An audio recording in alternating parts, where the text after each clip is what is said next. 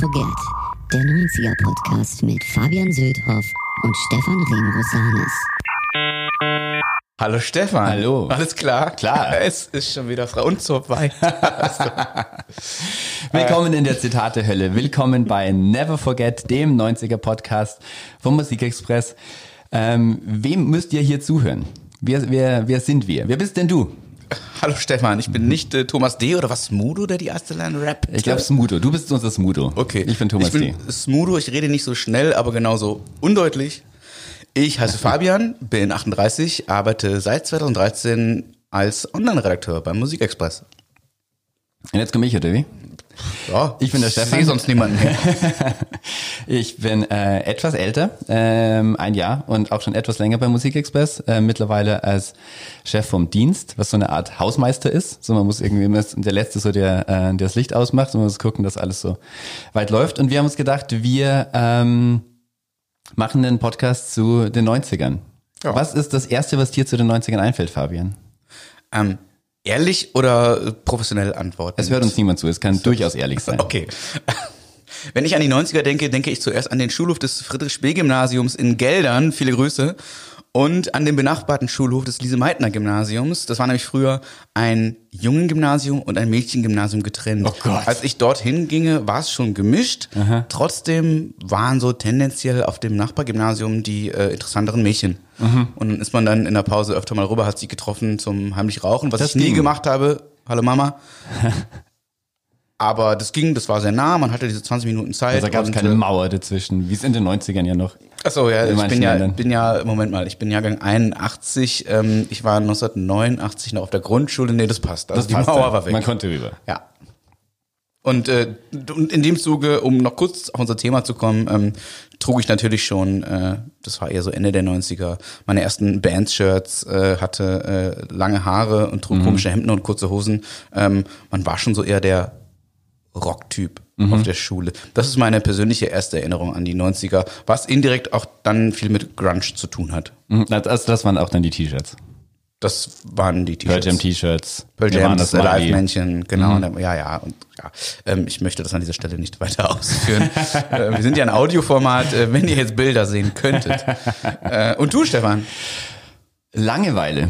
Ähm, ich, hab, ich war die ganzen 90er noch auf der Schule, habe zu Hause gewohnt, so äh, äh, Landjugend in, äh, im tiefsten bayerischen Hinterland, München unerreichbar als nächste Stadt.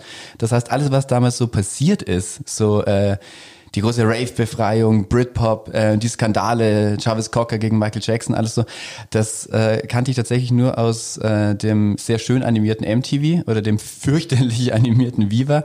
Und ähm, damals auch schon dem Musikexpress, obwohl der noch sehr viel Peter Maffay und so auf dem Titel hatte und äh, immer Wolfgang Niedecken im Heft hatte, also etwas seiner Zeit vielleicht hinterhergehinkt ist, äh, dem WOM-Journal und so, so Sachen, die man sich damals halt äh, leisten konnte, wie dem Mitnahmemagazin vom Müller oder so. Also da hatte man ja noch kein Geld und äh, äh, Videotext natürlich. Da gab es ganz lange noch kein, also die, diese Verheißungen ähm, der, der großen aufregenden Welt, die mir durchaus klar waren, die waren sehr, sehr weit weg. Also das äh, ging dann erst ähm, Ende der 90er wirklich los, dass ich in diese Welt eingetaucht bin. Bis dahin war ich einfach nur so isolierter Fan des Ganzen, was da passiert ist. Da war ja, ohne dass wir jetzt gleich zu tief einsteigen, da war Rockmusik auch noch so ein, so ein Versprechen, so eine Utopie und so weit weg, also auch Popmusik, ähm, weil es eben noch kein Internet gab, wie du gerade gesagt hast, zumindest nicht für uns äh, Ja, ja. jedermann täglich äh, zu benutzen.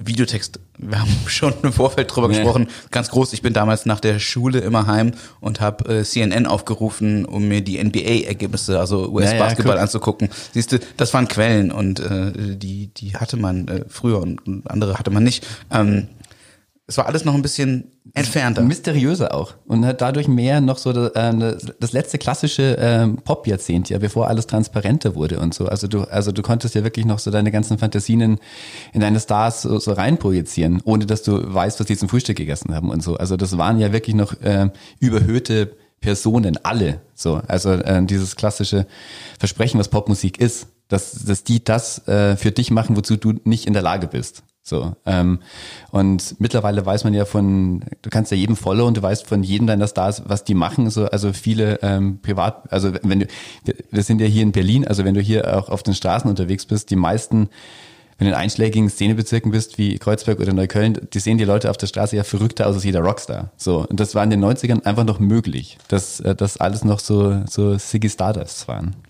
Und es war jetzt, also jetzt ist, glaube ich, alles gleichzeitiger, weil du heute in fast Echtzeit aus jeder Ecke Mhm. irgendwelche Subgenre-Trends mitbekommst. Genau. Früher ähm, hast du dich entschlossen, ich war jetzt der Punk oder ich war der Skater oder ich war das äh, Emo-Kid. Äh, Emo gab's in der Form Anfang der 90er noch nicht. Mhm. Ähm, aber äh, du warst viel mehr auf der Suche nach irgendeiner Zugehörigkeit, die du heute streng genommen gar nicht mehr brauchst. Genau, es gab keine, das war natürlich auch das äh, Jahrzehnt, in dem so die Szenen aufgebrochen sind. Dann Herbert Gröner macht, macht Techno und die Schlümpfe machen Techno und alles so.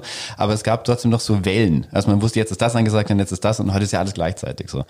Das ist einer der Gründe, warum wir diesen äh, Podcast machen, neben vielen anderen. Ihr äh, wollt euch vielleicht fragen, so, warum soll ich mir das hier überhaupt anhören? Zum einen, ähm, Journalisten lieben ja Jubiläen. Also das Jahr 1990 wird 30, das heißt auch gleichzeitig Ice Ice Baby wird 30, immer noch die bestverkaufte Hip-Hop-Single aller Zeiten. Ernsthaft? Ja, ja, ja.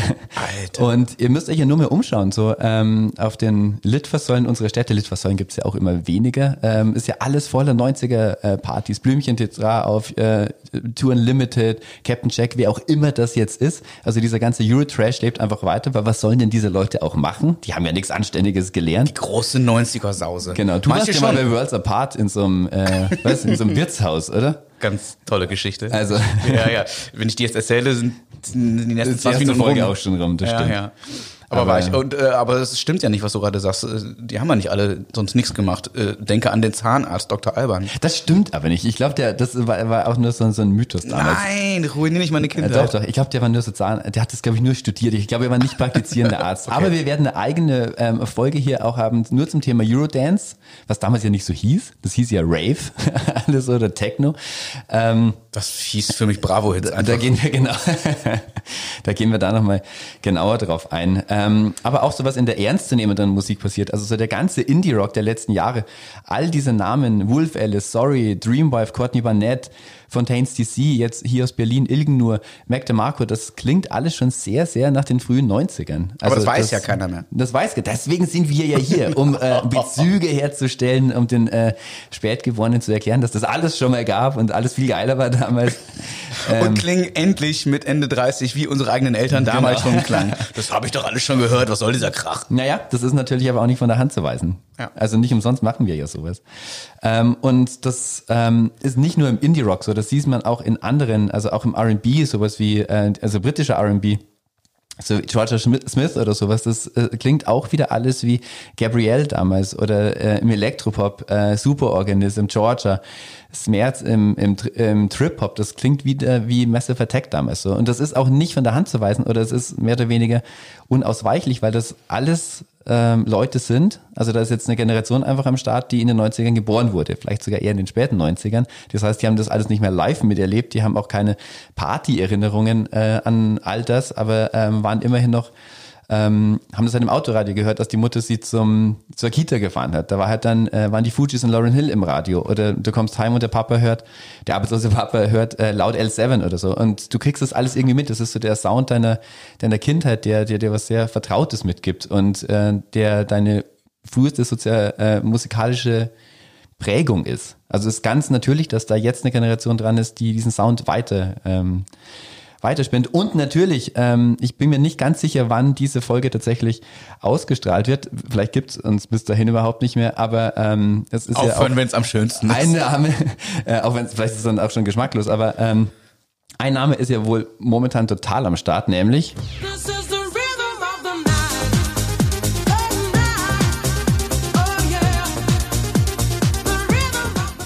Na, ein, ein Song, an den man sich Sicherheit noch erinnert. Das ist ja einer der wenigen Eurodance-Songs. Äh, ich würde jetzt gerne fragen, wer kommt kennt. drauf? Hätten wir Live-Publikum. Genau. Den Song kennt jeder, glaube ich, The Rhythm of the Night. Und das war aber von einer italienischen, äh, von einem italienischen Oh äh, Danceprojekt namens Corona. also wir müssen diesen Podcast jetzt machen. Äh, wir haben uns für den Titel Du klingst ein bisschen verschnupft, Stefan. Alles okay mit dir? noch geht es, noch geht Okay. es. Wenn ich anfange zu husten, dann, äh, dann wird hier sofort dicht In die. Armbeuge bitte. In die Arm, natürlich. Ähm, Never Forget. Äh, als Titel haben wir uns äh, entschieden, weil es genau darum geht. Wir wollen das ja eben nicht vergessen. Wir haben, äh, wir machen uns mal ganz transparent. Äh, wir sind alles, ganz bestimmt alles andere als perfekt. Hier mal ein paar Ideen, wie wir diesen Podcast auch nennen wollten, einfach um uns noch weiter in die Zitathölle äh, zu bewegen.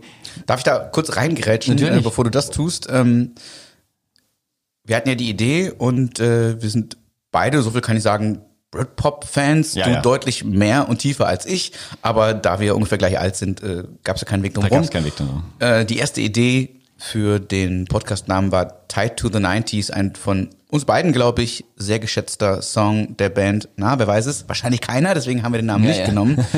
Travis. Genau. Äh, die, die- von Why Does It Always Rain on Me? Die, genau die und äh, Driftwood, ganz toller Song. Mhm. Äh, das sind die, die äh, in einer gerechteren Welt äh, so groß hätten werden sollen wie Coldplay, es aber aus verschiedenen Gründen nicht geworden sind. Mhm. So, und dann haben wir uns auch gegen den Namen entschieden, weil wir wollen euch natürlich triggern. Genau. Das wäre uns nicht gelungen mit den folgenden Titeln. Ein Podcast namens Schunde. Ähm, Verpiss dich, der 90er Podcast. Äh, warte, da hast du noch die viel bessere Idee gehabt. Ähm, Ich finde dich scheiße, der 90er Podcast. nee, ich finde dich sch sch sch sch sch sch scheiße. Und so der allergrößte Hit von Toe, warum? Der 90er Podcast. Hätte auch nicht funktioniert. Am allerwenigsten hätte funktioniert in Anspielung an eine Insel mit zwei Bergen, ein Podcast mit zwei Moderatoren. Schlecht. Vielleicht noch gegangen wäre Beinhart wie ein Podcast.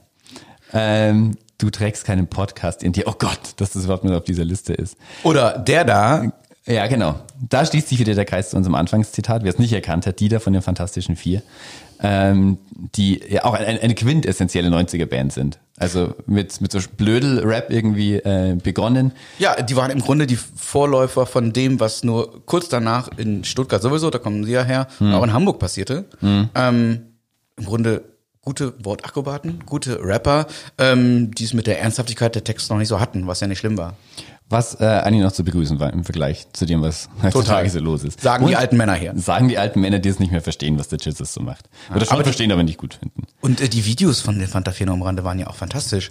Also äh, dicke äh, Regenjacken, Baggies ähm, und ich kann mich erinnern, wie ich in meinem Kinderzimmer mal stand und versucht habe, diesen, äh, diesen Tanz, ich mache gerade Anführungszeichen in der Luft, äh, liebe Zuhörer und Zuhörerinnen, ähm, diesen Tanz versucht habe nachzumachen. Und zwar haben die immer so ein Bein links hoch, Ja, rechts ja, ja, hoch genau. und linker Arm hoch, rechter und so ein bisschen Genau, wie so ein gebeugt. Affe. Wie so, genau, wie so ein Affe. Und dann hatte Michi Beck auch noch lange Haare. Äh, Ja. Das war ja auch noch cool damals. Ich auch übrigens. auch? Mhm. Und du?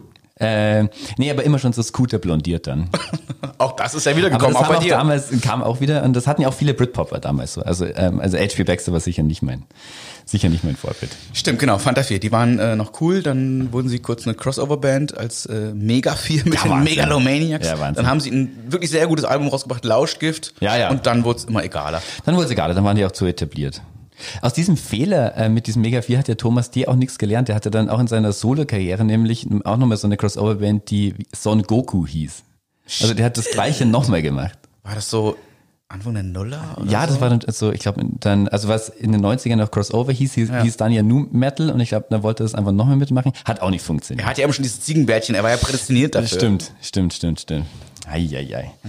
Ähm, warum halten wir uns für geeignet, diesen Podcast zu machen? Warum müsst ihr uns zuhören, Fabian? Weil wir Was ist deine Expertise? Also, boah, ich, ja, ich bin halt in dem diesem Jahrzehnt sozialisiert worden musikalisch. Ähm, ob das eine Expertise ist, äh, wage ich zu bezweifeln. Ähm, aber eine Leidenschaft ist daraus entstanden. Hm. Eine Leidenschaft, ähm, die ich wahrscheinlich mit allen musikhörenden Menschen teile. Sprich, die 90er sind für mich persönlich das Jahrzehnt, ähm, in der ich die Musik gehört habe, die ich auch heute, wenn ich äh, für mich mal Musik hören möchte, die mir immer noch irgendwie näher geht als neuere Musik, nicht nur neue Musik, ich höre zum Glück auch immer noch neue Musik. auch Hm. Von. Pearl Jam? Von Pearl Jam, aber auch von äh, anderen Bands, die so im ME-Kosmos stattfinden. Und ähm, aber es gibt ja sogar Studien darüber, dass es, ähm, die ich natürlich jetzt nicht so aus dem, aus dem FF, auch- FF auch sagen kann, dass äh, ähm, Leute am liebsten, wenn sie können, die Musik hören, die sie in einem bestimmten Alter gehört haben. Weil, das ist ja ganz klar, also wenn ich irgendwie äh, mit 15 ersten Liebeskummer hatte und dazu irgendwie Nirvana am Plug gehört habe oder was auch immer, ähm, dann ähm, hat diese Platte natürlich, äh, auch wenn sie musikgeschichtlich egal gewesen wäre, was es in dem Beispiel nicht ist, Ja. ähm, hätte sie einen ganz anderen Stellenwert für mich.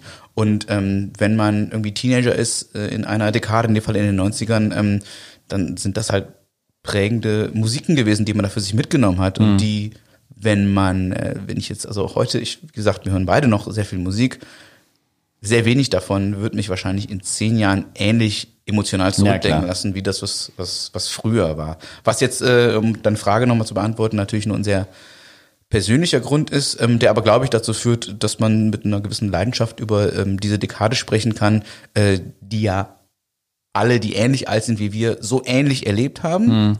Vielleicht aber, weil sie es nicht beruflich machen und nicht so nerdig sind wie wir, ähm, da die ein, zwei Hintergründe, die wir vielleicht noch erzählen werden, noch nicht kannten. Ja. Und äh, was du eben sagtest, ähm, vieles von dem, was damals passierte, beeinflusst die heutige Musik Genau. auch. Ich glaube, ganz, ganz vieles davon ist halt auch einfach eine Zeitfrage. So als Teenager hast du einfach auch wahnsinnig viel Zeit, dich mit sowas zu beschäftigen. Also es ist ganz natürlich. Ich glaube, es gibt so ein äh, Alter, das haben wir Wissenschaftler herausgefunden, ab dem es annähernd unmöglich ist, ähm, neue Musik äh, sehr nah an sich ranzulassen. Das ist 31. Das hat viele Gründe. Also A, hast du dann, normalerweise haben Leute mit 31 nicht mehr so viel Zeit. Also da ist dann auch äh, mal der, der, der längste Langzeitstudent ist dann auch mal durch, du hast einen Job.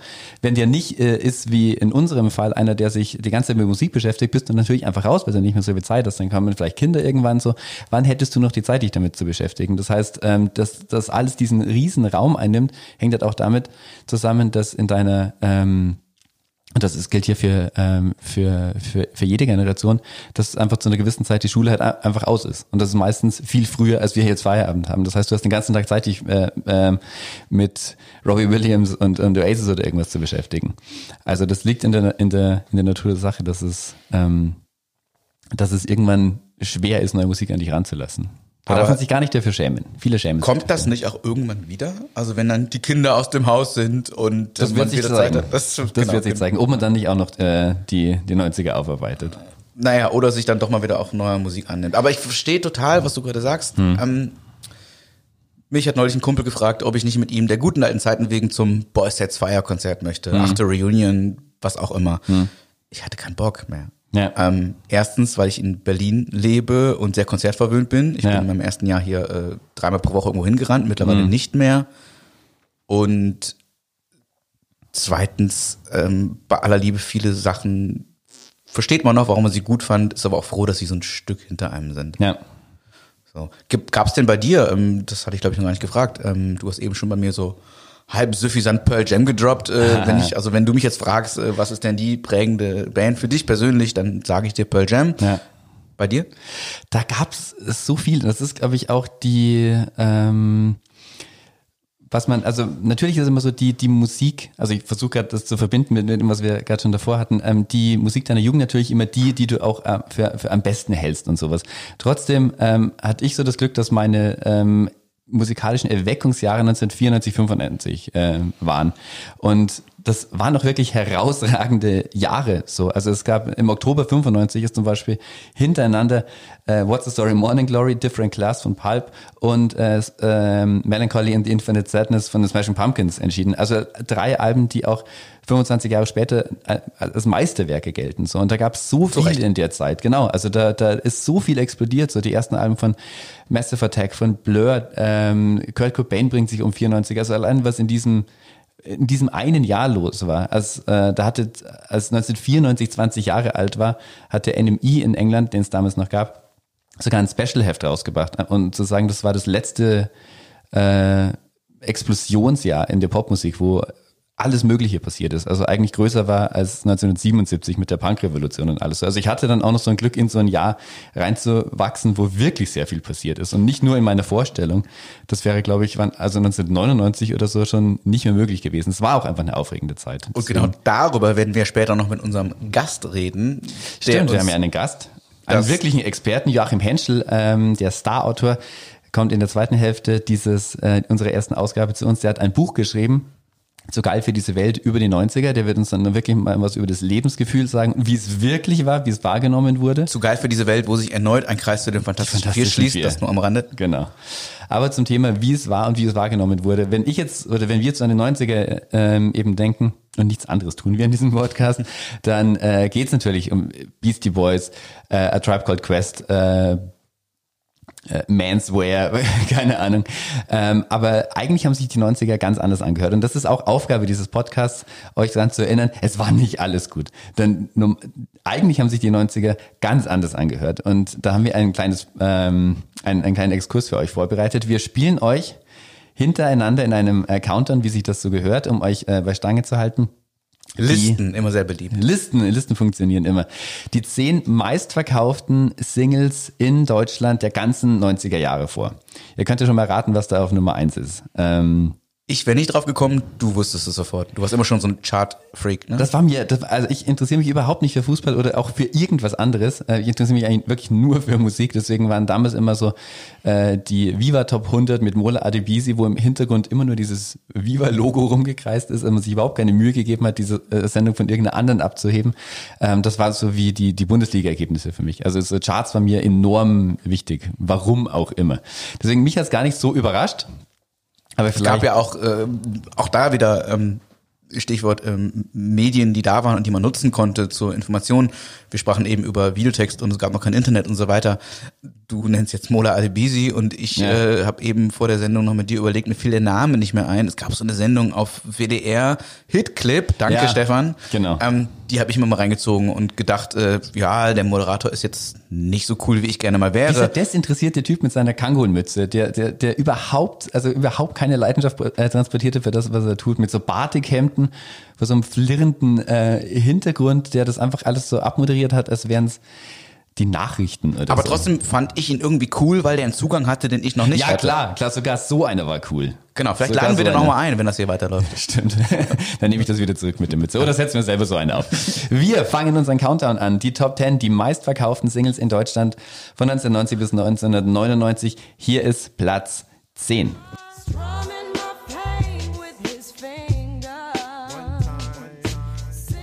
Die Fugees, Killing Me Ah. Softly. Schönes Lied. Schönes Lied. Äh, Gab's halt auch nur einfach schon zweimal davor. Das war 1972 zum ersten Mal veröffentlicht. Totaler Flop. Wurde dann allerdings in einer Werbung äh, von American Airlines eingesetzt, wo es dieses, ähm, die Sängerin Roberta Fleck gehört hat und ihren äh, Manager gefragt hat, hey, we- wem gehört dieser Song? Den müssen wir haben, den müssen wir covern. Dann wurde das ein Welthit und ähm, 22 Jahre später von den Fugees gecovert. Es gab dazwischen auch Versionen auf Deutsch von Katja Epstein zum Beispiel. Ähm, die spielen wir euch jetzt nicht vor. Muss man, muss man das hören? Das muss man nicht hören. Das muss man nicht. Ich stelle sogar in Frage, ob man, äh, ich weiß, das, äh, das äh, ist keine populäre Meinung, ob man die Fujis hören mag. Muss. Also Damals musste man. ja, natürlich. Unantastbar, so ähm, The Score, so dieses riesengroße Album. Auf der anderen Seite, die haben sich natürlich auch schon sehr leicht gemacht. Also man war auf der einen Seite dazu geneigt, so die Fujis super zu finden, auf der anderen Seite Puff Daddy total blöd zu finden. Aber eigentlich, die haben ja, also so groß waren die Unterschiede dann auch nicht. Puff Daddy hat sich immer auf die, der kommt später übrigens noch in, unserer, äh, in unserem Countdown. Aber ihr wisst noch nicht, auf welchem Platz. Nein, nein, nein. Ähm, hat sich einfach die bekanntesten Samples genommen, die es überhaupt schon gab, von David Bowie und Grandmaster Flash, der hat sich überhaupt nichts geschissen. So. Und bei den Fujis war es nicht so viel anders. Also Killing Me Softly einfach mal als reine Coverversion, No Woman, No Cry reine Coverversion, äh, Aber- Ready or Not, mehr oder weniger äh, ein Cover von einem sehr bekannten Song. Auch da, im Grunde haben sie damals das Gleiche gemacht, wie heute andere Künstler machen, sich Songs genommen, die gar nicht so eine, so eine Wertschätzung oder so einen kommerziellen Erfolg erfahren hatten. Du hast es gerade ge- gesagt. Ich zum Beispiel, und da ging es mir wahrscheinlich wie ein Großteil aller anderen Leute, wusste, als der Song rauskam, nicht, dass es ein Cover ist. Von Killing Me Softly? Ja. Ja, okay. Dann ist doch dieser Podcast auch was Ich habe es dann natürlich schnell erfahren und Ja. äh, so, aber in dem Moment hört man erstmal und denkt sich, das ist ein schönes Lied. Ja, dann natürlich ist ja auch ein sehr schönes Lied. Und die Fujis, äh, muss ich sagen, das war ja damals auch so eine Platte für Leute, die sonst nicht so Ja, ja. Hip-Hop hören. Genau. Das fanden sie dann aber geil. Und die Leute, die viel Hip-Hop hören, denen das also tendenziell schon hätte als Sellout vorkommen können, war das trotzdem noch glaubwürdig genug. Also War das, das haben total wir gut gemacht. Ja, ja. Also die haben, das war einfach die, das Geniale, in denen diese, diesen, diesen Spagat hinbekommen zu haben. Wo ich äh, retrospektiv sage, ich weiß nicht, ob sie es wirklich so, ähm, wirklich so verdient haben. Muss auch mal schauen, wie es dann weitergegangen ist. Der Wyclef, die haben sich ja unmittelbar danach getrennt und äh, auf ewig zerstritten. Der Wyclef wurde dann zumindest für zwei Jahre ein Riesenstar, aber auch da nur mit super populären Samples. Stayin' Alive von den Bee Gees, Guantanamera, Another One Bites the Dust von Queen. Die haben sich schon auch sehr, äh, sehr leicht gemacht, möchte ich sagen. Wer sich's nicht leicht gemacht hat, ist die Künstlerin, die wir jetzt gleich auf Platz 9 Ihr hört, was Stefan für eine Radioerfahrung hat. Er kann überleiten wie ein ganz großer. Vieles davon ist auch einfach nur Behauptung.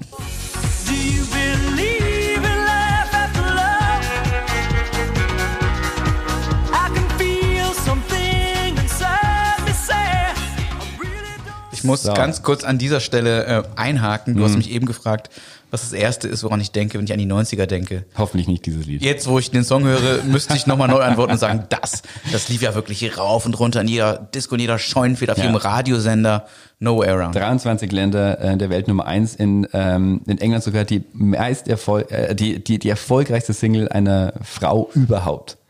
Und das war ihr zweites oder drittes Comeback damals, glaube Ja, ich. ja, schon. die hat ja sie auch immer wieder, ähm, so, also so, so großartig share. Ich ich sie als Person, als Schauspielerin finde und natürlich äh, herausragende Stimme.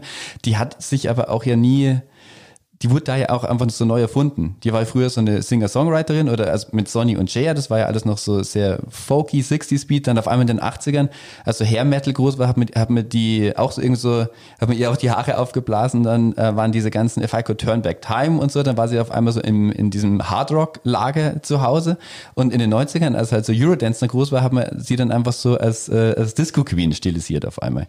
Und sie war ja, äh, ihr, ihr Problem, was im Nachhinein äh, ihr Alleinstellungsmerkmal ist, war ja, dass sie, glaube ich, unter Musikern nicht so als Sängerin äh, wahrgenommen wurde oder ernst genommen wurde, weil sie Ja, auch ja. eine Schauspielerin ist und die Schauspieler dachten, was will denn diese Sängerin hier? Genau, die hat es nie leicht. Also Was Luxusprobleme, muss man dazu sagen. Das sind Luxusprobleme, ja. Also die muss sich, glaube ich, wenig Sorgen machen. Ähm, das, äh, die historische Leistung dieses Songs natürlich ist der erstmalige äh, äh, Einsatz von Autotune. Also was ja heute komplett äh, die sogenannte Black Music Ohne Cher kein Kanye. West. Alle klingen gleich. Alle machen diesen Autotune-Effekt. Ähm, und das muss man sich auch mal vorstellen. Also auch ja im, im, äh, so im, im deutschen Gangster-Rap, der ja äh, durchaus äh, nicht viel von Frauen hält und homophob ist und alles so, dass, dass man diese super Gay-Ikone Cher, dass die äh, der Ursprung von dem Ganzen war. Ist Wissen ja die das? Eine schöne Ironie des Schicksals. Sehr wahrscheinlich nicht. Das, äh, also ich glaube nicht, dass die da als große Heldin gilt oder so. Man macht es halt heutzutage so mit diesem mit Eine diesem große Effekt. Heldin ist Cher dafür ja in der LGBTQ-Community. Ja, genau. gewesen. Genau. Und das, äh, glaube ich, ist wiederum dem anderen Lager nicht so bekannt. Dieser ähm, Effekt, der wurde eingesetzt von ihrem Produzenten, damals Mark Taylor. Und eigentlich war, war diese Software, dieses Autotune dazu gedacht, wenn Leute sich versingen, die zu korrigieren, so wie es bei uns in diesem Podcast ist. Wir haben ja wahnsinnig leiernde Stimmen. Also warum wir so äh, genial klingen, das äh, haben wir alles unserem Produzenten Marlon zu verdanken. Klingen immer so besoffen, weil wir es sind. Wir sind Genau. halt Pop-Journalisten. Was sollen wir 90er, tun? Hallo. Ähm, und ähm, das war eigentlich so ein, so, ein, so, ein, äh, so ein Glitch, also eigentlich so ein Fehler, was da passiert ist, dass dieser Share-Jodler entstanden ist. Und die wollten ihn eigentlich auch wieder weg, haben sie gedacht, das klingt ja fürchterlich. Ich bin auch nach wie vor der Meinung, dass es fürchterlich klingt. Äh, und Share hat dann aber gesagt, nur über meine Leiche. Als ob man Share, die zu 90 Prozent sowieso aus Plastik besteht, überhaupt umbringen könnte. So, Und weiter äh, ob man ihr überhaupt zuhört, äh, dass äh, jemand, der sich jetzt nicht als äh, Musikproduzent in dem Falle hervorgetan hat, Ja. äh, glaubt zu wissen, was irgendwie ihr ankommt und sie sollte ja recht behalten. Sie sollte Recht behalten. So, ich fand da nur als kleine Randanekdote noch total interessant, äh, dass der Erfinder dieses äh, Mhm. äh, Effekts äh, von Autotune, was ja eben als Stimmverbesserungssoftware eingesetzt wurde, ähm, äh, hat ursprünglich hat das äh, irgendwie adaptiert von äh, Achtung, ich lese jetzt vor, seismografischer Ölquellenfindung. Also da ging es um, um so Schallwellen, Das die würde ich auch vorlesen an werden deiner und so. Stelle. Fragt mich bitte nicht nach Details. ähm, aber ich fand es total schön, weil er halt eben äh, Andy Hill Andy Hildebrand, Entschuldigung heißt er, Mhm. äh, dann darauf angesprochen äh, wurde, ob er sich denn bewusst dieser äh, kulturellen Leistung ist, die er da indirekt erbracht hätte. Ähm, und äh, seine Antwort war, ich habe nur das Auto gebaut, aber ich bin nicht der Geisterfahrer, der damit auf der falschen Straßenseite fährt. Also er hält wahrscheinlich nicht so viel davon. Das ist wie Einstein und die Atombombe. ähm, wir bleiben bei Autotune, kommen aber zu Platz 8.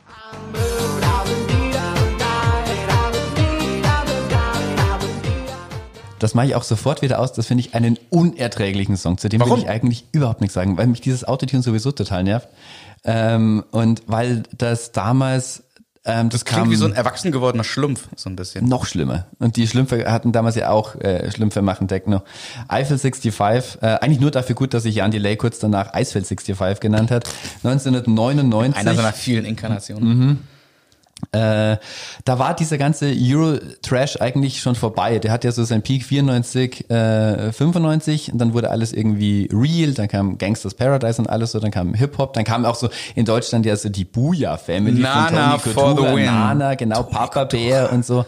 Großer Held. Dann kam Sabrina Settler, Schwester S äh, damals noch, dann kam Xavier Nadu, dann wurde alles irgendwie so realer, da war dieser ganze Eurodance äh, vorbei und dann kam kurz hintereinander Barbie Girl und dieses unerträgliche Blue und auf einmal war das wieder ganz ganz fett da, war sogar in den USA riesig und alles und das war mir ein, ein Grauen.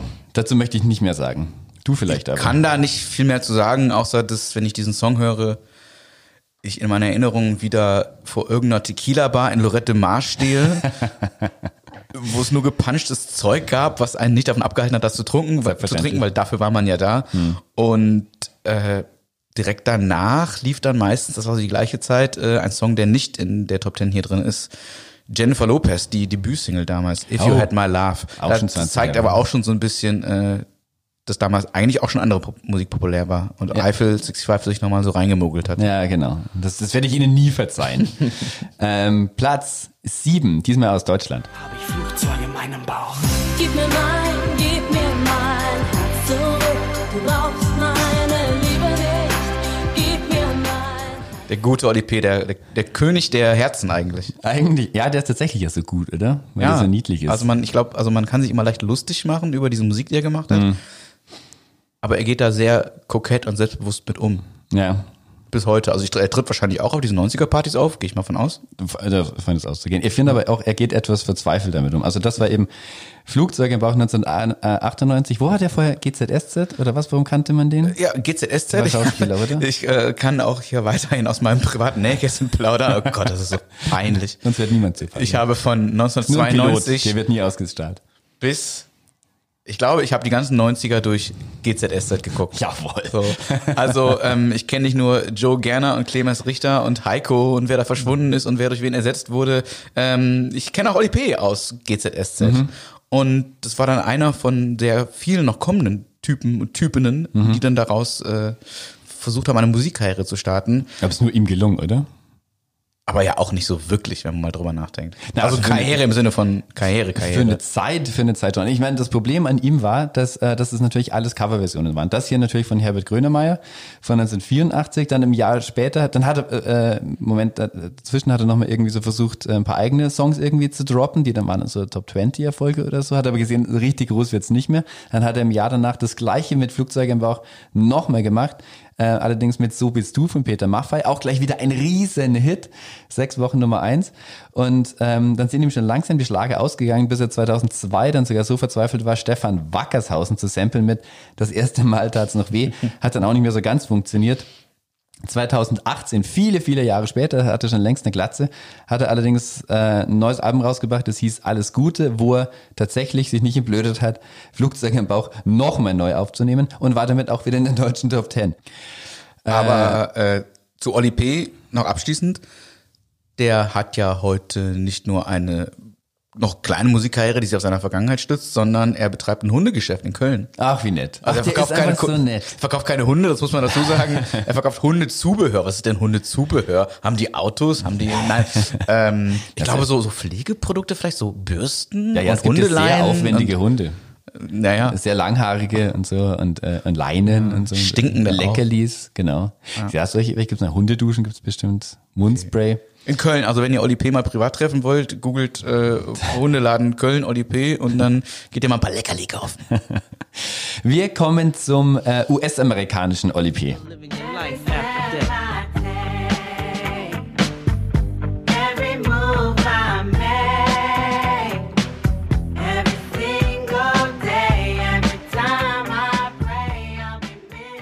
So, vorhin schon mal äh, angedroht, jetzt ist er da, Puff Daddy und Faith Evans, I'll Be Missing You von 1997. Und das ist ärgerlich. Jetzt erzähle ich euch was. Ähm, das äh, war ja damals so die, der Tribute-Song an Notorious B.I.G., also seinen Protégé, den er als Produzent damals groß gemacht hat. Völlig zu Recht, Notorious B.I.G., ja wirklich ein großartiger äh, Rapper. Dann kommt dieser Song, der ähm, gegen den man ja erstmal nichts mehr sagen kann. Der ist ein Mensch, der seine äh, Trauer irgendwie verarbeitet, mit einem unglaublich äh, klischeebeladenen, äh, schmalztriefenden Text, den er noch nicht mal selber geschrieben hat.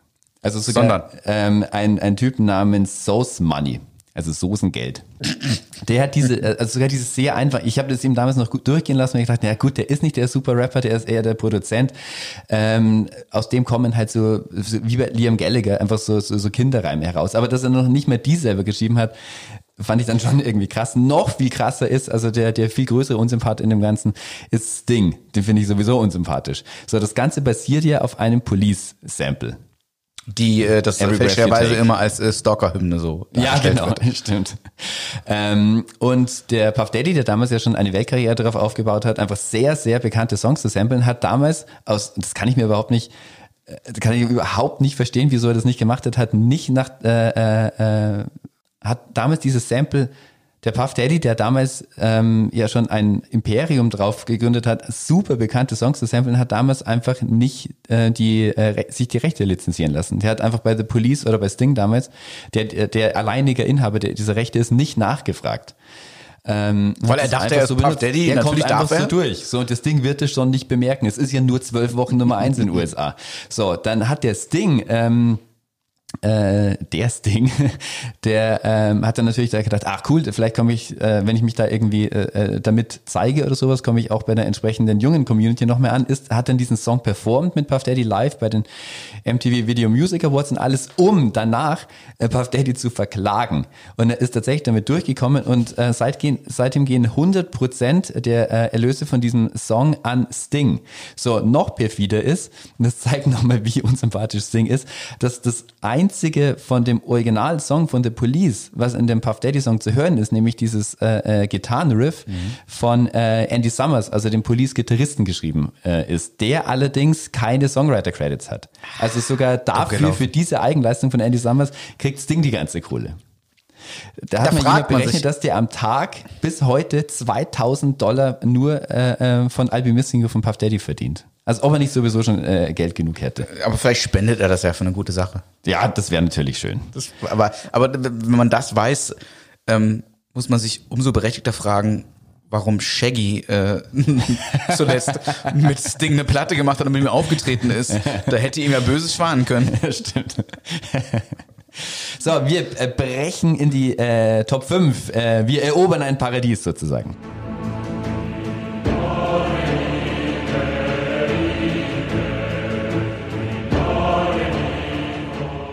Conquest of Paradise von Vangelis. Äh, was dieser, dieser Chor da gesungen hat, heißt übrigens in Noreni Peripe, in Noremi Cora Tiramine Periton. Das hat, das ist völliger Kauderwelsch. Kurz, bitte. Es hat, es ist Kurz keine eingeschlafen. Das, das hat so was wahnsinnig Hochtrabendes, ist aber eigentlich ist äh, totaler Blödsinn. Damals der Soundtrack äh, zu einem äh, relativ gefloppten Film von Ridley Scott, Conquest of Paradise. Das war das 500. Jahr des, äh, ähm, der, also der vermeintlichen Entdeckung Amerikas durch Kolumbus.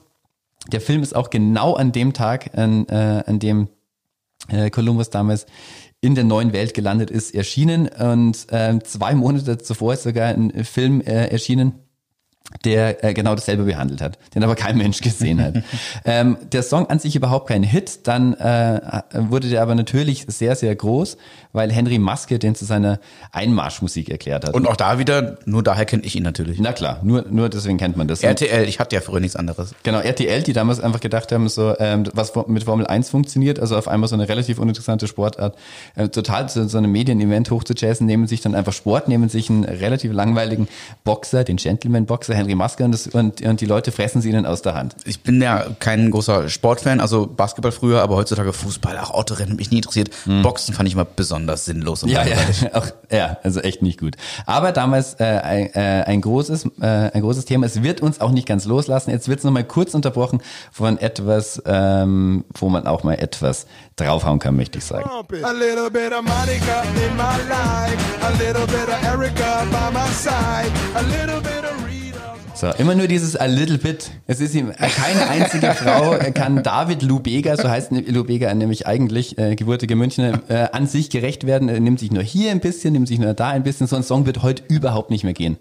Ähm, zum Glück nicht mehr. Zum Glück also man kann mehr. das lustig finden und viele Leute werden es auch lustig finden nach wie vor und Ja, habt ja. euch nicht so, aber Alter, wenn jemand irgendwie ähm, von der einen nur vielleicht irgendwie die Brust haben will und davon das, Ja, also nur das Perfekte, ähm, bloß nichts Unperfektes und ich, ich bediene mich an allen Frauen. Ich bin, ich bin jetzt nicht in der Lage zu urteilen, wie attraktiv oder nicht attraktiv ähm, Männer, doch bin ich schon, warum nicht? Na, klar. Ähm, der ist jetzt nicht der Womanizer in Persona, wenn man ihn so sieht.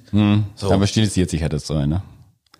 ist, also, pff, also nicht, ich möchte damit nicht sagen, dass Leute, die irgendwie wie Topmodels aussehen, sowas sagen dürfen. Ja, ja, ne? eben. Aber da wirkt es dann irgendwie noch ein bisschen komischer. Ja, ja, also er darf sich halt erlauben. Noch viel schlimmer war seine Folgesingle, die äh, kein Mensch mehr gekauft hat.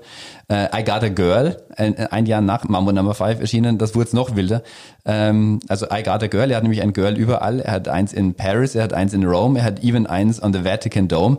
Und da gibt's Zeilen, das ist, äh, ist unglaublich. Also äh, ich habe mir immer den idiotischsten Reim rausgeschrieben. I got girls worldwide on the planet, some called Whitney and some called Janet. Also er hat sogar äh, mehrere Whitneys und mehrere Janets. Und dann geht's noch weiter, er hat sogar a girl on Mars. So, also äh, maßlos. Äh, Aber, also, aber will er uns glauben machen, dass Lou Bega, dieser äh, Weltpopstar aus München, Mhm. eine Affäre mit Whitney Houston und Janet Jackson hatte? Da- das, will er wahrscheinlich nahelegen. Okay, aber er darf es natürlich nicht ausdrücklich sagen. Nachher gibt's noch Klagen und Genau. dann deutet er es nur an. Und Genau. der, Rest, der Rest passiert in unserem Kopf.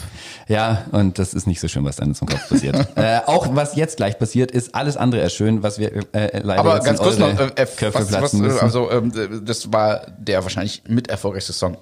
Das ever der ist 90er, der ne? äh, ähm, erfolgreichste deutsche Song aller Zeiten, international. Weil in England und USA auch riesig und alles so, ähm, das haben äh, auch Kraftwerk und Olli P. nicht geschafft. Wahnsinn. Noch größer war allerdings,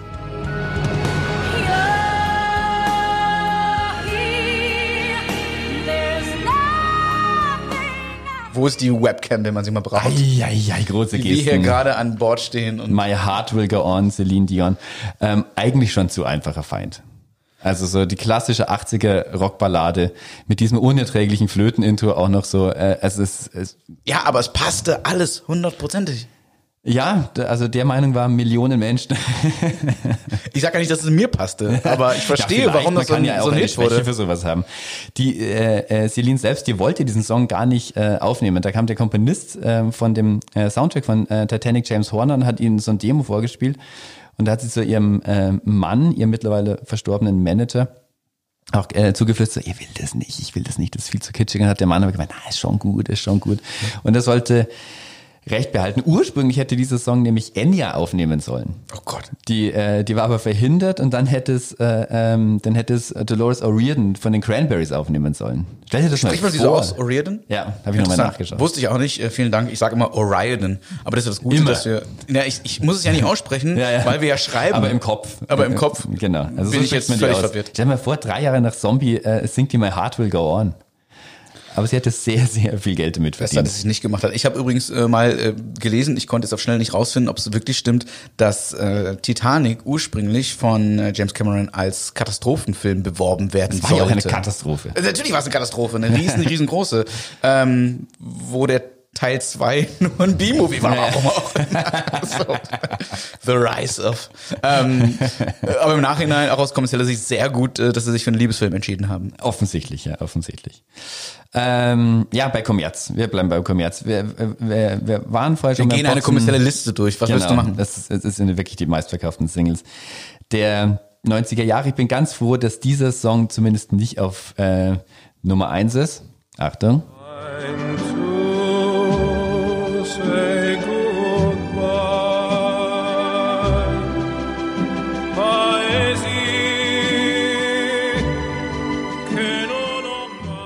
ganz großes Missverständnis, wenn du mich fragst. Ja, inwiefern? Plötzlich glaubten alle Leute Klassik zu hören und zu verstehen, die es nie getan haben. Ich übrigens auch nicht, ich will Mhm. Mich da nicht rausnehmen. Ähm, aber ich habe es auch wirklich nie gut gefunden, aber man hat nicht aus dem Kopf bekommen. Weil das auch, Ja, nach, war ja auch- nach Conquest of Paradise der zweite RTL-Song war, der einem so Genau. überall um die Ohren geworfen wurde. Und dann auf Beerdigungen, damals ist man ja noch viel auf Beerdigungen gegangen.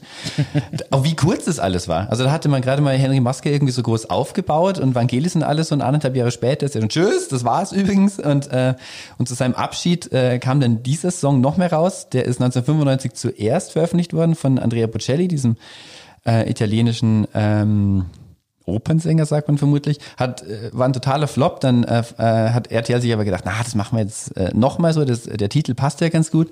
Dann hat man sich Sarah Brightman auch nochmal dazu gezogen, die davor schon den Song für Henry Maske aufgenommen hatte, A Question of Honor. Da hat man gedacht, ah, wenn wir die jetzt auch noch haben, dann ist die Henry Maske-Verbindung schon mal da, ist das vollkommen, ist es äh, dem Konsumenten total deutlich. Und ähm, das war dann auch so. Es hat allein in Deutschland an, an, annähernd drei Millionen Stück verkauft. Ich finde es ähm, sehr unpassend, dass zwei Box-Songs so gar nichts mit Power, Dynamik Ja. und Kraft zu tun haben. Also, wenn, wenn, also wäre ich Das Boxer und ich ein deutscher Boxer, ich bin ja Deutscher, ich hätte halt immer mitten in die Fresse rein von den Ärzten gesungen. Ja, da bin ich ehrlich. Oder so, genau. genau. In die Fresse. Also, aber gut. Ja, wir kommen. Wer fragt uns schon? Wer fragt uns schon? Ähm, viele Leute werden es, glaube ich, nach diesem Podcast fragen. So, Leute, was spinnt ihr so? Ähm, wir kommen zum äh, unausweichlichen, äh, zur unausweichlichen Nummer eins, dem meistverkauften Song der 90er Jahre und Deutschland und weltweit und sogar aller Zeiten aus einem äh, guten Grund, will ich nicht sagen, aus, aus einem sehr nachvollziehbaren Grund. Goodbye, England's rose. May you ever grow in our hearts. You were the grace that placed itself where lives. Gänsehaut. Ja, ja. Echt? Natürlich. Ja? Weißt du nicht mehr, wo du warst, als du gehört hast, wann Diana starb? Doch, das Diana weiß ich schon noch. Das weiß ich schon noch. Wo warst du?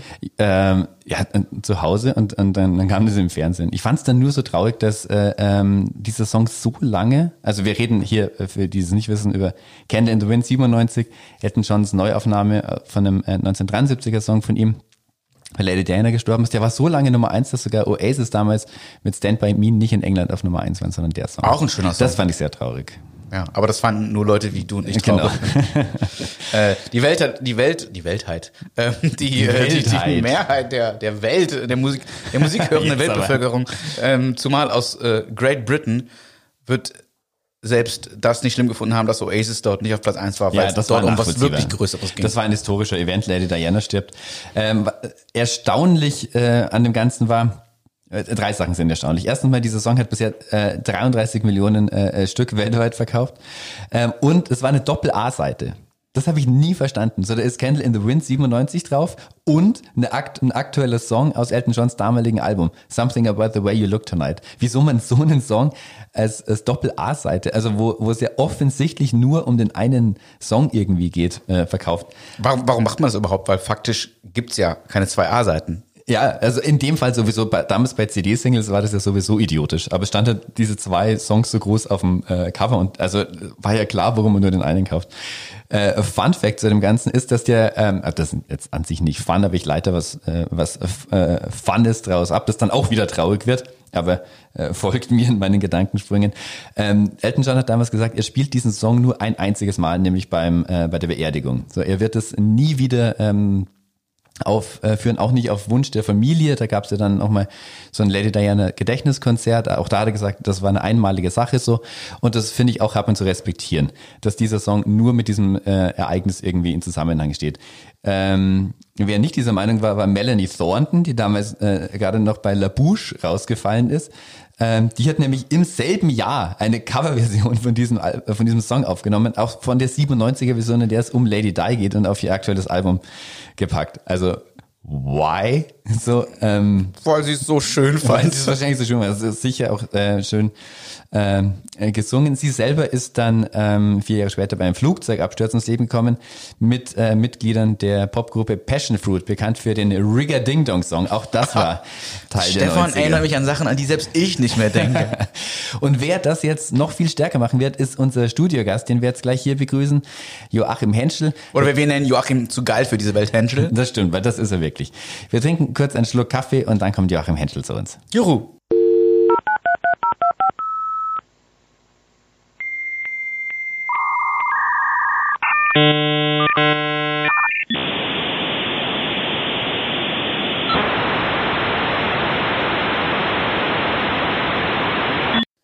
So, Stefan, wir sind zurück aus der Kaffeepause und wir sind nicht allein zurück. Wir haben unseren angekündigten Gast dabei. Er ist gekommen. Vielen Dank dafür, Joachim Henschel. Sehr gerne und danke, dass ich auch einen Kaffee bekommen habe Sehr eurer gerne.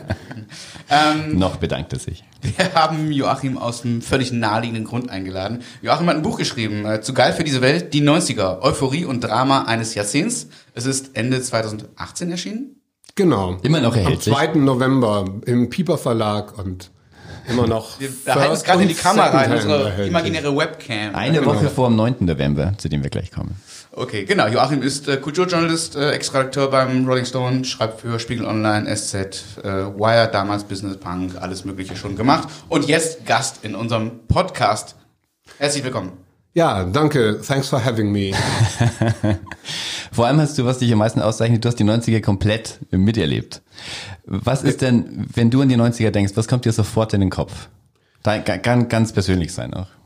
Also mein, mein ultimatives 90er-Erlebnis ist, also obwohl ich auch auf Raves irgendwo war im Wald und obwohl ich Oasis, glaube ich, auf ihrer allerersten Großbritannien-Tournee damals erlebt habe, als ich Austauschstudent in äh, Großbritannien war, ist für mich tatsächlich der, der, der ultimative 90er, das ultimative 90er-Erlebnis hat im äh, Herbst 1989 stattgefunden.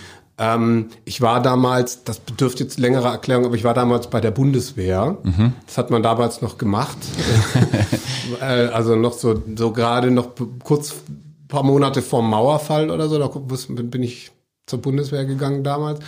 Und ähm, ich war zu der Zeit stationiert in der Nähe von Kiel, äh, so ein bisschen auf dem Land in äh, Schleswig-Holstein.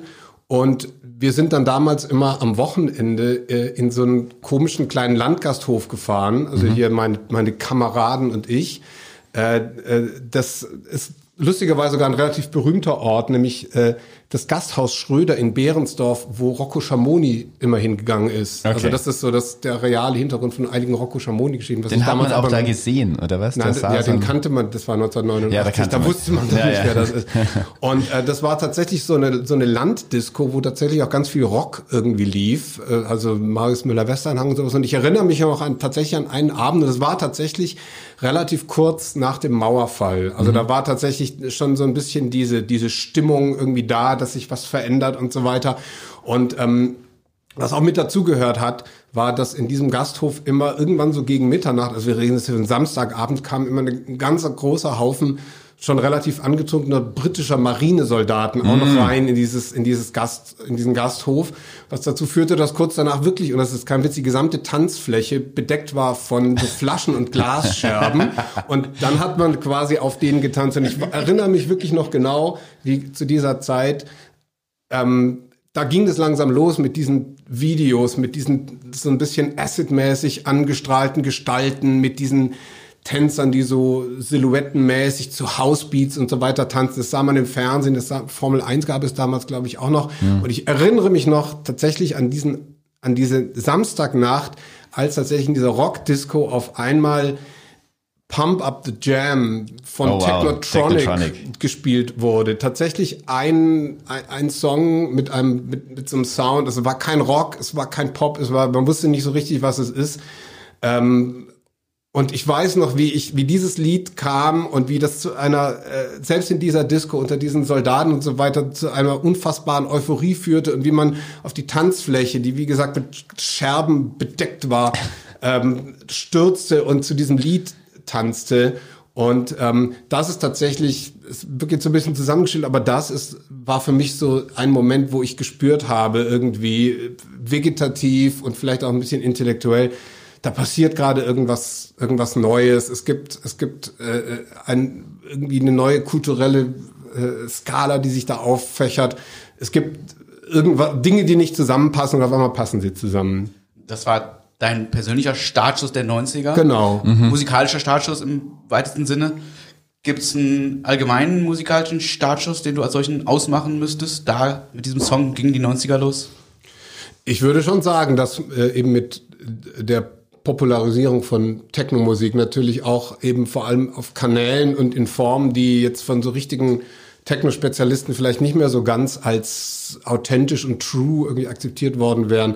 Damit ging das eigentlich los und das assoziiert man ja nachträglich auch, ach, das sind immer natürlich so Geschichten, die man sich dann so zusammenstrickt, eben mit den Dingen, die politisch oder gesellschaftlich passiert sind. Und das ist natürlich na, der Mauerfall, der eben schon erwähnt wurde, überhaupt der, das, das Ende des Kalten Kriegs, ähm, die Öffnung auch von den Grenzen in Europa, der Maastricht-Vertrag, dann gleichzeitig noch Dinge wie äh, eben das politische Tauwetter in äh, Südafrika, dass auf einmal Nelson Mandela Präsident wurde, der in den 80er Jahren, als ich groß geworden bin, noch der meist um, umkämpfte, umstrittenste und äh, für den man sich auch am stärksten engagiert hat, äh, äh, Strafgefangene der Welt war. Dann in USA kam ein super cooler Bill Clinton, äh, ans Präsidentenamt, der Saxophon gespielt hat und der diese ganze alte Bush-Doktrin des alten Bush irgendwie äh, quasi weggefegt hat, äh, gefühlsmäßig. Alles lauter Ereignisse, die eigentlich oder viele von denen hatten gar nichts miteinander zu tun. Und ähm, es hätte sie natürlich auch gegeben, wenn wir nicht Techno oder Te Technotronic gehört hätten, sondern wenn wir weiter deutschen Schlager und nordirische Geigenmusik gehört hätten. Andersrum wäre Techno wahrscheinlich auch äh, in dieser Zeit hätte seinen sogenannten Siegeszug angetreten, wenn all diese Dinge nicht passiert wären. Und wenn es auch nicht in Berlin diese Clubs gegeben hätte, die diese Musik auf einmal zu einer völlig sonderbaren, sehr aufgeladenen Popularität gebracht hätten. Also ich würde sagen, dass Techno damals so oder so äh, äh, populär und groß geworden wäre in westdeutschen und möglicherweise auch ostdeutschen Diskurs.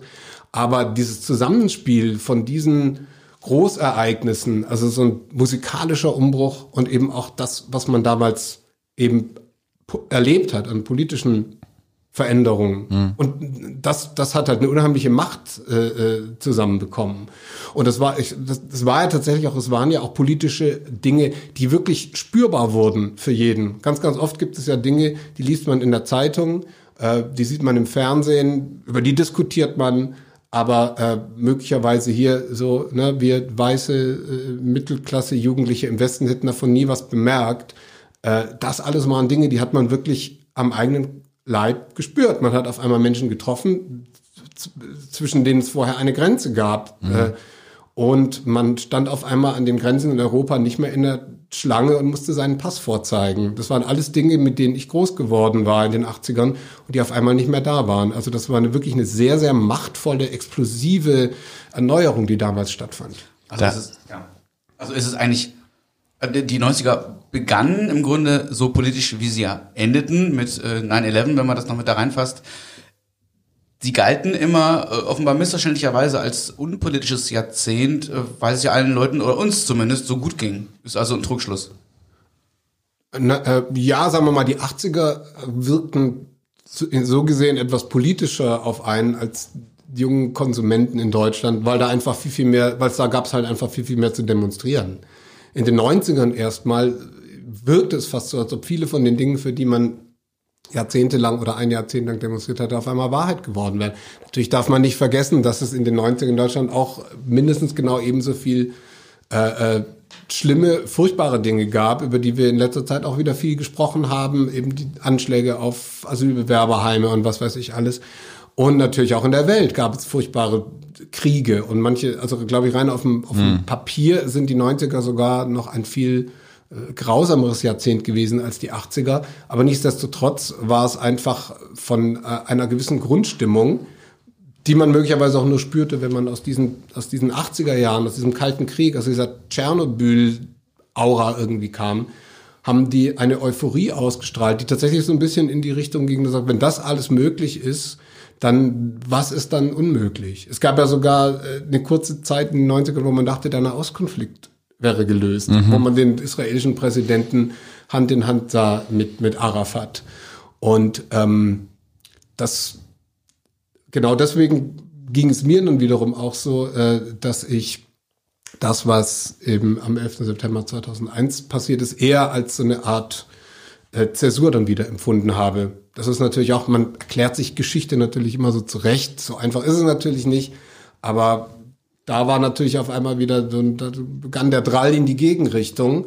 Und da haben ja viele auch gesagt damals, äh, auch prominente Buchautoren und so weiter, dass das die Quittung ist für die Sorglosigkeit und für die äh, Etablierung der sogenannten Spaßgesellschaft in den 90er Jahren.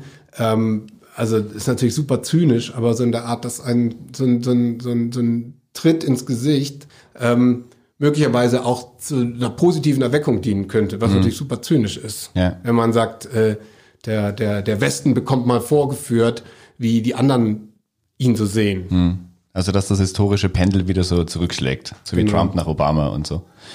Das hat natürlich dieses sehr schöne, ähm, ähm, diese Klammer ähm, from 11.9 to 9.11. Also da kann man sehr wunderschön dran festmachen.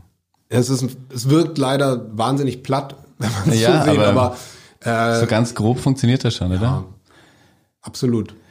Woran liegt das oder ist das überhaupt so? Ich hatte so den Eindruck, dass die 90er ein, so das letzte Jahrzehnt waren, ähm, an, die so, äh, da- da- das so ein Begriff war. Also dass man sich einfach äh, in, de, in, in dem Jahrzehnt danach, wo man sich ja nach wie vor uneins ist, wie es- wie es eigentlich heißt und auch in, in den etwas griffigeren Szenen hat, äh, waren das nie so Schlagworte. So. Also in den 90ern war das auch so in der so von der Werbung transportiert und so und das größte Album der 90er und die Spice Girls, äh, da ging es immer so drum, dass das auch alles in den 90ern stattfindet, dass man sich so manifestiert.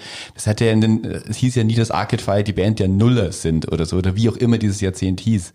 Woran liegt es oder hast du das überhaupt auch so wahrgenommen? Das ist eine sehr gute Frage. Äh, In den 90ern selber haben wir das allerdings überhaupt nicht so wahrgenommen. Also da, da dachte man auch irgendwie, da war alles auf einmal so wild und so, so vielseitig und da gab es so viele neue Sachen links und rechts und überall und so viele neue Medien.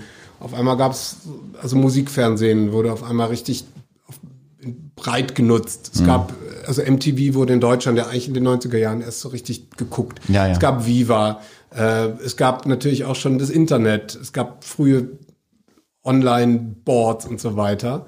Und ähm, es passierte immer so viel, dass man so dachte, oh Gott, wie sollen wir das denn jemals zusammenordnen? Wie soll denn daraus jemals irgendwie so ein eindeutiges Bild entstehen? So wie man, wenn man jetzt für die 80er, da muss man einfach nur irgendwie Bonnie Tyler in einer Lederweste auf ein, auf ein altes Auto draufstellen mit so einem Haarspray-Frisuren oder ah, typisch 80er. Aber auch erst im Nachhinein. Ja, in den 90ern hat man das schon. In den 90ern konnte man das schon sehen. Ähm, ich, ich glaube auch, dass die, also die 90er sind, das klingt jetzt ein bisschen analfixiert, wenn ich das jetzt so sage, aber eigentlich die, die, die äh, kennzeichnende Qualität der 90er ist eigentlich, und deswegen kann man sie vielleicht noch so ein bisschen zusammenfassen, dass sie das Jahrzehnt waren, in dem solche Vielfältigkeit auf einmal möglich war. Ja, und so- sobald dieser Damm gebrochen war, war es relativ schwierig. Ähm, ich glaube allerdings, dass wir auch für die Nuller und die Zehner, wenn wir ein bisschen mehr Abstand haben, Mit solche Abstand Sachen, vielleicht. solche Sachen äh, finden. Aber nicht im Moment. gesagt. So in den 90ern wusste man auch einfach so, so, also so langweilig, die vielleicht bei uns auf dem Land waren oder so, aber so in der Darstellung war es ja immer total bunt. So wie die Fantastischen Vier. So. Also eine total bunte Ja. Band, so die ganze Bildsprache natürlich im Musikfans, das war einfach alles bunt, was auch diese vielen Genres und so ja auch wiedergespiegelt hat. Also ähm, das, glaube ich, hatte man danach nicht mehr so. Ist denn hier auch, ähm, ist das auch wieder so die Schuld dieses historischen Pendels, dass du diese, in den 90ern hatte man zumindest den Eindruck, es gibt ständig auch neue Genres, so. es gibt ständig neue Namen, mit denen man sich beschäftigen muss. Da gab es auf einmal Trip-Hop, dann gab es Jungle, dann gab es äh, Britpop, äh, Grunge natürlich sowieso, Eurodance, das damals noch nicht so hieß, New Metal dann später, was erst Crossover hieß und so. Ähm, und dann ab dem äh, ab 9/11, also ich sage nicht, dass Osama bin Laden daran irgendeine Schuld trägt, aber so da, da kann man Vielleicht. sich die neuen Genres ja schon so an einer Hand abzählen. So, dann gab es dann vielleicht mal Dubstep oder so oder Vaporwave und so. Und da wird's aber Chillwave, das ist schon alles so ganz nischig. Es gab dann, also es gab keine Chillwave-Mode im C&A, so wie es Flanellhemden nach äh, äh, nach Nevermind gab oder so. Ähm, waren die 90er vielleicht auch einfach zu wild? Also man ist ja seitdem auch in so einer Retro-Schleife. Also seit dem neuen Jahrtausend mit den Strokes und alles so, ähm, ist es ja ein anhaltendes Comeback von allen Stilen der mindestens der zweiten Hälfte des 20. Jahrhunderts, dass, dass man sich an denen immer wieder abarbeitet. Vermutlich auch, weil die so verfügbar sind. Also weil, weil, weil man die ja ständig abrufen kann auf, äh, im Internet und alles so. Aber gefühlt ist man ja seit 20 Jahren in dieser Retromania. Also waren die 90er zu radikal vielleicht? Um, vielleicht mu muss man sich immer noch von den 90er benu- beruhigen.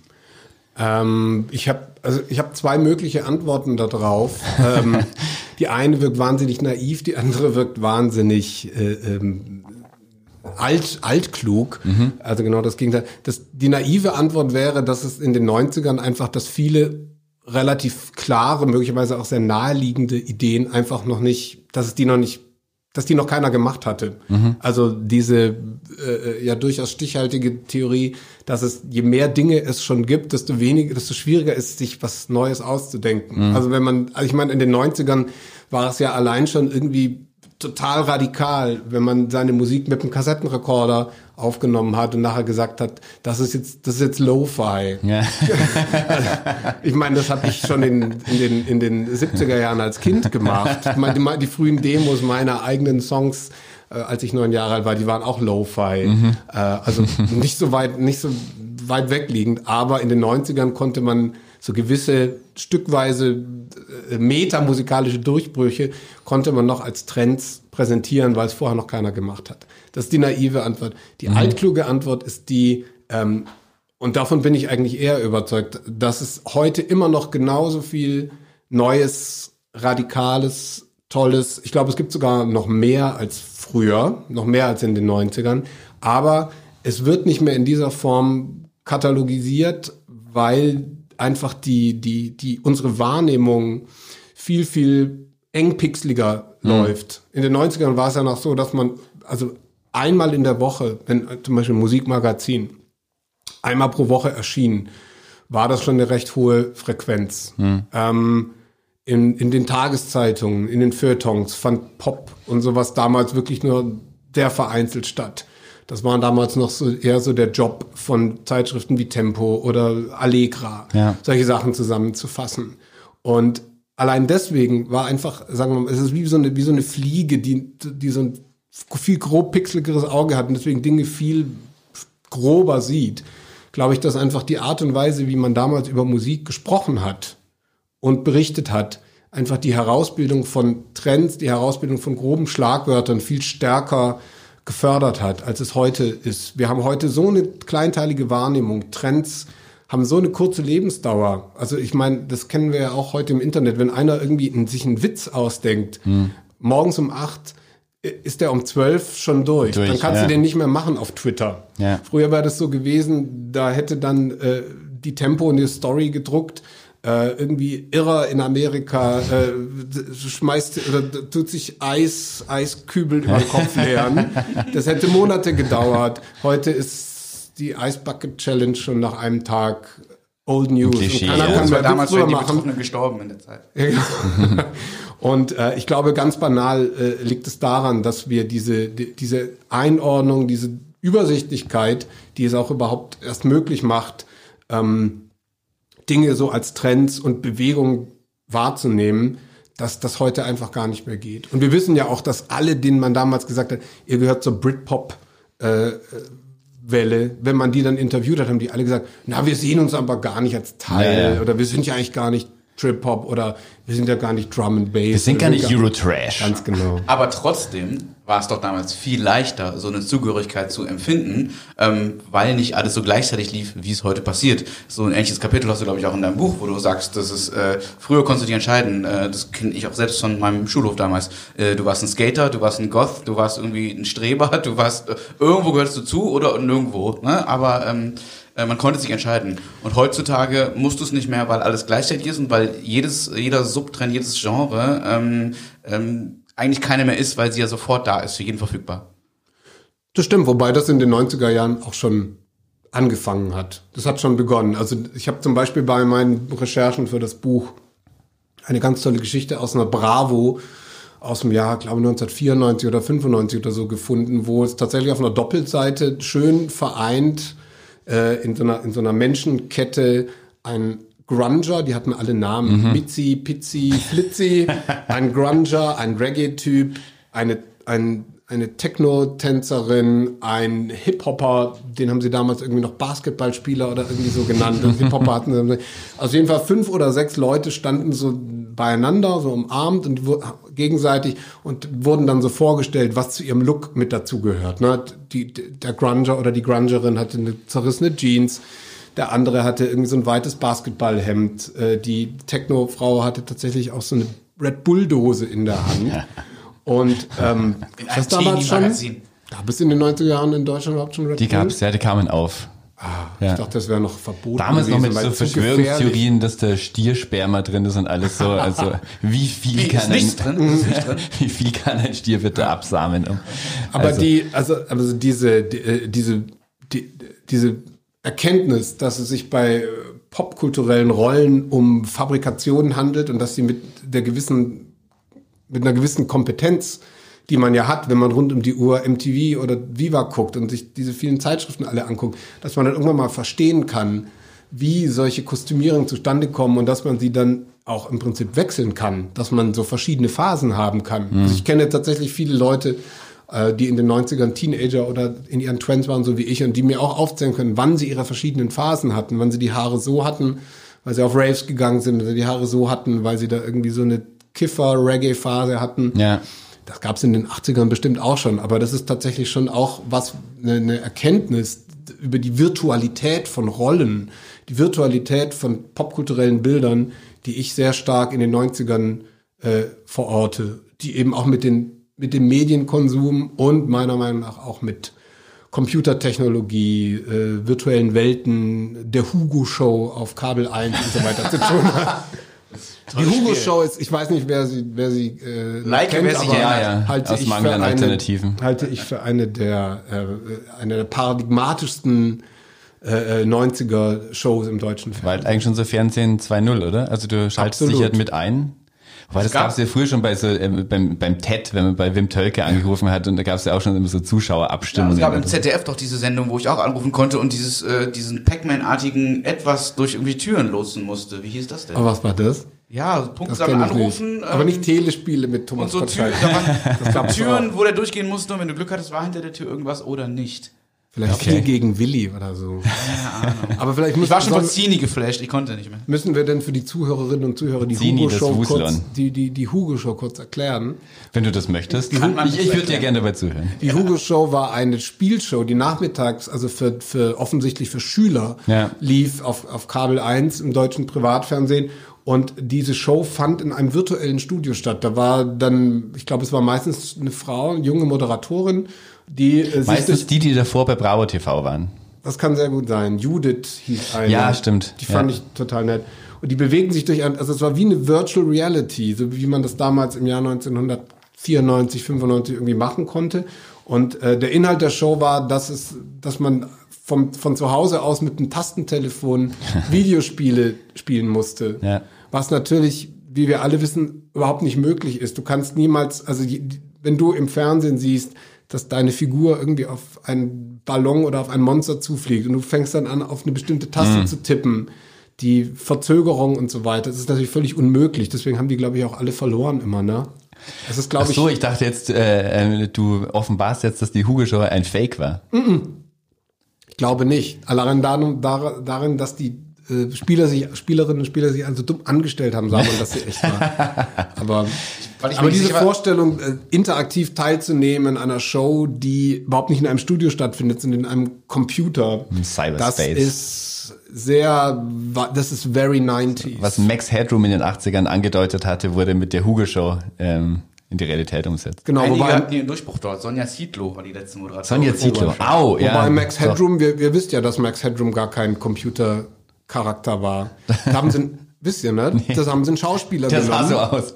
Die haben einen Schauspieler genommen und den so, äh, weil die konnten, das, das war technisch nicht möglich. Ja. Max Headroom ist ein Schauspieler, Okay, der so gefilmt wurde und so kostümiert wurde, dass er aussah wie, ein, Mhm. wie eine Computerfigur.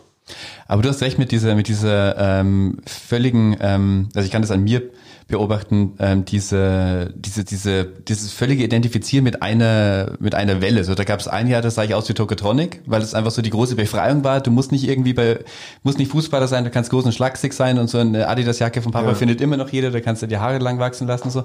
Und im anderen Jahr gab es auf einmal die Beginner und so. Und, und auf einmal kaufst du dir so Karl Kanai XXL Baggy-Hosen und gehst und siehst aus wie Ali G. So, also das ging sehr schnell alles immer hintereinander. Oder die, die ähm, Dickies. Hosen, Arkadhosen mit den Genau. DC-Schuhen und den Schwämmen drin. Ja. Warum sind die eigentlich nie wieder gekommen? Oh Gott. Kommen bestimmt auch. Aber klar, du hattest da einfach so Codes. So, dann, du musste, man- also du wusstest dann auch sehr schnell, wie man sich sowas aneignen kann und alles so. Und heute wird halt einfach alles viel mehr kombiniert. Es gibt ja auch einfach nicht mehr so den Mainstream, der dir das vorgibt. Das siehst du ja in Filmen. So, also in den 90ern, da musste man unter einem Stein leben, um nicht zu wissen, was gerade Nummer eins ist. So jeder wusste, was, also dass Cut Night Show gerade Nummer eins ist oder so. Und ich sogar als Musikjournalist habe keine Ahnung, was in Deutschland gerade, also welcher, welcher Gangster-Rapper gerade auf Nummer eins ist oder so. Das, es ist natürlich jetzt alles viel Die Antwort ist immer Capital Bra. Im, Im Normalfall, ja. Ähm, wo siehst du denn, ähm, behaupten wir das hier nur mit diesem Podcast, äh, um uns eine, ähm, äh, eine, eine, eine journalistische Relevanz zu verleihen? Oder siehst auch du irgendwo eine, eine Rückkehr der 90er in die aktuelle Popkultur? Äh, ich sehe die auch, aber eigentlich schon ziemlich lange. Mhm. Das ist anhaltend, also natürlich durch diese Reunions von den Spice Girls und von, ich glaube auch die, haben, die, nee, die Pixies stehen für die 80er Jahre. Aber Pavement haben sich auch. Ja, das ist ja. auch schon wieder lange her, aber, Aber kommen jetzt auch wieder. kommen, oh Gott, ja. Ähm, und natürlich auch hört man seit einigen Jahren verstärkt gewisse Sounds, die man vorher eine Zeit lang nicht mehr so oder gehört hat und die man sehr stark assoziiert mit den 90ern. Allein wenn man das neue Album der Künstlerin Grimes anhört, hört man wahnsinnig viele, hört man zum Beispiel einen, einen sehr authentischen, frühen Jungle-Rhythmus, den ich auch, wo ich das gehört habe, ich dachte, was ist denn das? Und auf einmal habe ich wieder so, hatte ich Gesch- Geschmäcker und Gerüche im, im, in meinem Sinn, die von damals stammten. Und ähm, naja, also Friends kommen wieder zusammen, Ja, ja, ja. um ein Special zu drehen und es gibt so eine gewisse, äh, also einerseits von, von äh, eine Begeisterung von Menschen, die damals noch zu, also zu klein waren oder zu jung, die es überhaupt nicht kennen, Hm. die es total abgefahren finden, so gewisse Modeerscheinungen oder die auch so ein so ein, so ein, so ein Siemens-Handy, auf dem man irgendwie nur, mit dem man nur telefonieren kann, total aufregend finden, gar nicht wissen, dass das früher auch schon mal gab. Und auf so der anderen Seite Karnevalszug, Entschuldigung, dass ich unterbreche, ein Tamagotchi gefangen. Ach Gott. Neues, oder Zum wie? Beispiel. Das ein Tamagotchi in Pferdeform, also spielbar anders, aber es ist Okay. das gleiche. Entschuldigung. Und auf der anderen Seite natürlich klar, dass eben diejenigen von damals, äh, die damals zu jung waren, um sich bestimmte Konzertkarten oder bestimmte teure Objekte leisten zu können, dass die jetzt definitiv in dem Alter sind, in dem sie sich das leisten können. Ja. Und äh, dass man damit eben noch gewisse, ja, das ist halt so, so eine Marketing-Zielgruppe geworden. Allerdings glaube ich eher, dass wir jetzt gerade, weil die Frage wäre natürlich, sind die 90er bei diesem Stil Ping-Pong jetzt gerade irgendwie besonders hervorstechend? Ich weiß nicht, wie es euch geht. Das glaube ich nicht. Ich glaube, es Nee. gibt einfach alles, also auch das 80er Comeback begann ja auch mit 1990 und hat seitdem, also die, die, die 80er äh, kommen ja, äh, kamen ja schon viel länger back, als sie überhaupt irgendwie around waren oder sowas. Es ist, wenn du genau hinschaust, siehst du auch ständig ein Glamrock Revival. Du siehst gewisse Sachen, die auch nie weggegangen sind oder so. Metal, Reggae und so sind ja sehr, sehr konservative Szenen so. Das glaube ich gibt, es gibt alles gleichzeitig momentan. Dein Lieblingsalbum der 90er Jahre, Joachim. Äh, ich würde spontan tatsächlich sagen, Siam ich kann mir immer nicht merken, ob es Siamese Dream oder Siamese Dreams heißt. Dream. Siamese Dream von den Smashing Pumpkins ist für mich tatsächlich äh, äh, so spontan vielleicht die größte Platte der 90er. Nein, nicht die größte, sondern meine Lieblingsplatte der 90er, weil sie diese, diese äh, immer behauptete Wut äh, und Aggression des Grunge ver verdichtet und zusammenbringt mit so einer sehr äh, herrlichen Melancholie äh, und ähm, ja, so einer, so einer, so einer gewissen etwas, etwas, wie soll man sagen, vorsichtigen Utopie, so ein Blick in die Zukunft, möglicherweise auch in so eine, in so eine, ne, in so eine, in so eine Space Age Zukunft, äh, viele Dinge, die, also viele so Ideen, die in den 90ern so rumgeschwirrt sind, die kommen in dieser Platte zusammen und deswegen würde ich sagen, das ist so eine für die einsame Insel. Generell, also man muss, also ich will überhaupt nichts über diese Band, äh, äh, nichts Schlechtes über diese Band sagen. Man musste ja auch mal gucken, Mach doch. wer da war in dieser Band. Also das war einfach selbstverständlich, dass das verschiedene, äh, äh, dass dann Japaner auch dabei war, da war eine Frau dabei und alles. Das war eigentlich schon so das Verspre Versprechen für mich, wie eine Rockband im 21. Jahrhundert zu funktionieren hat. Da ist der Junkie, da ist der Glatzkopf, jeder völlig anders besetzt, verschiedene Geschlechter, verschiedene Nationalitäten, die Musik auch in einem ständigen Wandel ja begriffen und dann ähm, und dann gab es ja dann noch, so Garbage oder sowas hat das ja auch äh, in, in vieler Hinsicht bedient, da dann noch irgendwie, dass da auch sehr alte Leute schon in der Band sein können und die junge Sängerin und so. Und da war diese ganze, die, diese Diversität schon. Dann, dann kamen die Strokes und die Libertines und alles und es waren wieder vier, fünf weiße Jungs, die Gitarrenmusik machen. Und da war dann schon, da war schon eine Ausnahme, dass da so ein Kelly Okereke mit dabei ist. Annähernd keine Frauen aber auch. Wobei doch hat nicht Billy Corgan diese Platte, die ich gerade genannt habe, allein im Studio. Natürlich ohne hatte die- Beteiligung von sowieso. Aber die danach war ja auch Beteiligung von gut. Asiaten, Frauen und Junkies. Aber die Darstellung nach außen, Ja. also wenn du ein kleiner asiatischer, ähm, also ein, ein amerikanischer Junge bist Mhm. mit japanischen Eltern oder sowas, dann denkst du, ich kann auch in so einer Band sein. Ich muss nicht aussehen wie Keith Richards oder so. Also das waren schon tolle Vorbilder, die dann ähm, mit 9-11 alle wieder zerstört wurden. Ich habe sie einmal, ich habe sie einmal gesehen in dieser Besetzung bei äh, Rock in Riem in München Mhm. ähm, zu der zu der Siamese Dream Platte. Also tatsächlich man, es gab ja nicht so viele Möglichkeiten in Deutschland, glaube ich, sie zu sehen. Und das Tolle war, das war, zu der Zeit war ja auf den Festivals, es gab da noch, das war noch in der Zeit, wo es keine Zelte gab. Es gab da nur zwei Bühnen. Eine rechts, eine links. Die standen direkt nebeneinander. Und es war immer so, dass rechts hat eine Band gespielt und links wurde für die nächste Band aufgebaut. Ja. So wurde den ganzen Tag, ging es dann los. Und das, das Tolle war, rechts haben die Smashing Pumpkins gespielt. Es war, noch- war noch bei Sonnenschein, so irgendwie nachmittags um vier oder so oder fünf. Und direkt danach kam auf der linken Bühne Rage Against the Machine. Das war, äh, das ist so konzertmäßig, vielleicht waren das so die tollsten anderthalb Stunden für mich der 90er Jahre, diese zwei so nebeneinander zu sehen. Joachim, vielen Dank. Sehr gerne. Fürs Vorbeikommen. Das war die erste äh, Ausgabe von Never Forget, der 90er Podcast für Musikexpress. Wir hören uns bald wieder. Also, dass ihr wisst, was da auf euch zukommt. Zu den nächsten Folgen werden jeweils genrespezifisch sein. Es wird eine Folge über Britpop geben. Es wird eine Folge zum Thema 90s Hip-Hop geben. Eurodance lassen wir natürlich auch nicht aus. Boybands natürlich. Und Girlbands. Äh, Destiny's Child, Spice Girls, so äh, nicht vergessen. Und das war's von uns. Vielen Dank fürs Einschalten. Vielen Dank fürs Zuhören. Bis bald. Bis bald. Danke, Joachim. Gerne. Oh, Stefan, stopp. Eine Sache haben wir noch vergessen. Einen äh, wichtigen Hinweis, den wir hier droppen müssen, wie das so richtige Podcaster machen, äh, die wir noch nicht sind. Aber ihr macht uns dazu, hoffentlich. Bitte, seid äh, gnädig. Abonniert uns. Abonniert uns auf den üblichen Kanälen, auf denen man so Podcasts abonnieren kann. Spotify, Apple, Deezer, checkt musikexpress.de aus, da werdet ihr das Ding auch hören können, wenn nichts schief geht. Und äh, da wir über die 90er geredet haben, äh, versucht es auch gerne über den Videotext, über SMS-Service, über diesen Call-Ja-Messenger oder diesen Pager oder wie der hieß, den man sich damals an die an die Gürtelschnalle geklemmt hat, um äh, so ein Hobbyfeuerwehrmann oder Feuerwehrfrau zu sein und ständig erreichbar zu sein, um zurückrufen zu dürfen können müssen.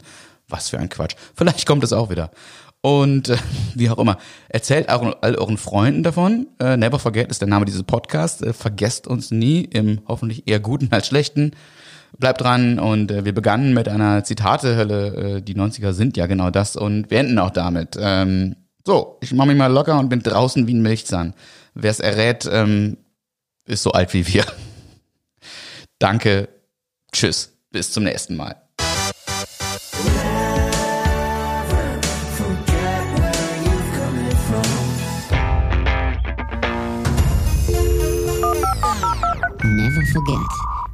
Der 90er Podcast mit Fabian Söldhoff und Stefan Remrosanis.